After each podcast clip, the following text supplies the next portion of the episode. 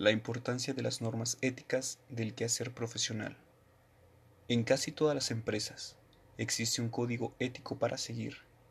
Se intenta siempre lograr el antedicho objetivo de ponerse en el lugar del cliente. Estas normas escritas pueden complementarse con las que cada persona decida oportunas. Desde el punto de vista filosófico, este tipo de ética va ligada a cada profesión. Entendiendo mejor en qué consiste un trabajo, podremos deducir la mejor conducta en cada caso. Algunos de los principios básicos de la ética profesional son los siguientes. 1. La competencia profesional. Cada trabajador tiene que hacer todo lo necesario para mejorar su efectividad. Hay que actualizarse, conservar lo necesario y desechar lo que provoca perjuicios. 2. Calidad. Hay que cuidar la calidad del servicio al cliente. Hay que evaluar cómo se está trabajando y qué aspectos se podrían mejorar para ofrecer siempre el mejor servicio posible. 3. Expectativas. La sociedad tiene una serie de ideas sobre cada profesión. Cada cliente sabe hasta dónde puede llegar en cada caso. Cumplir con las expectativas de cada persona incluso mejorarlas. Es otro de los grandes objetivos de cualquier profesional. Estos tres principios se complementan con el de la independencia. El trabajador no ha de esperar que alguien le diga cómo actuar o leerlo en un código. Su propia ética profesional ha de marcar los pasos a seguir para lograr cumplir con lo arriba expuesto. La importancia de la ética profesional. La ética profesional es importante a nivel social, económico y personal. En lo social por cumplir con su papel en la sociedad y por colmar las expectativas de la misma. Los colegios profesionales suelen velar por la conservación de la ética en el desempeño de su trabajo por parte de sus colegiados. A nivel económico, porque es el sustento de buena parte de la población, exceptuando a los indolentes.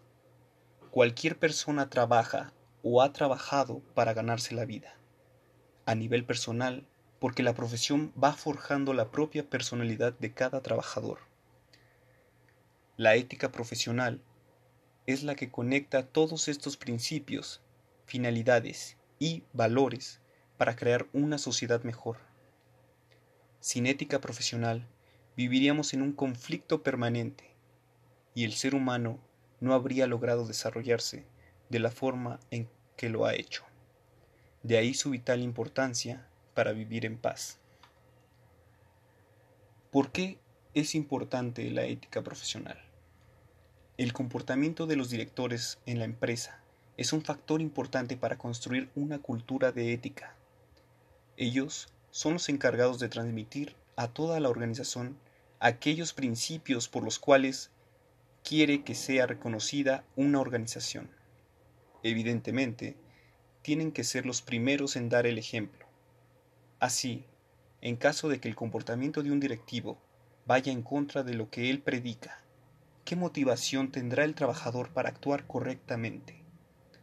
Por eso, hay que motivar a todo el personal a tomar decisiones y tener actitudes éticamente aceptables mediante políticas formales, apoyadas y respetadas por los directivos de la compañía.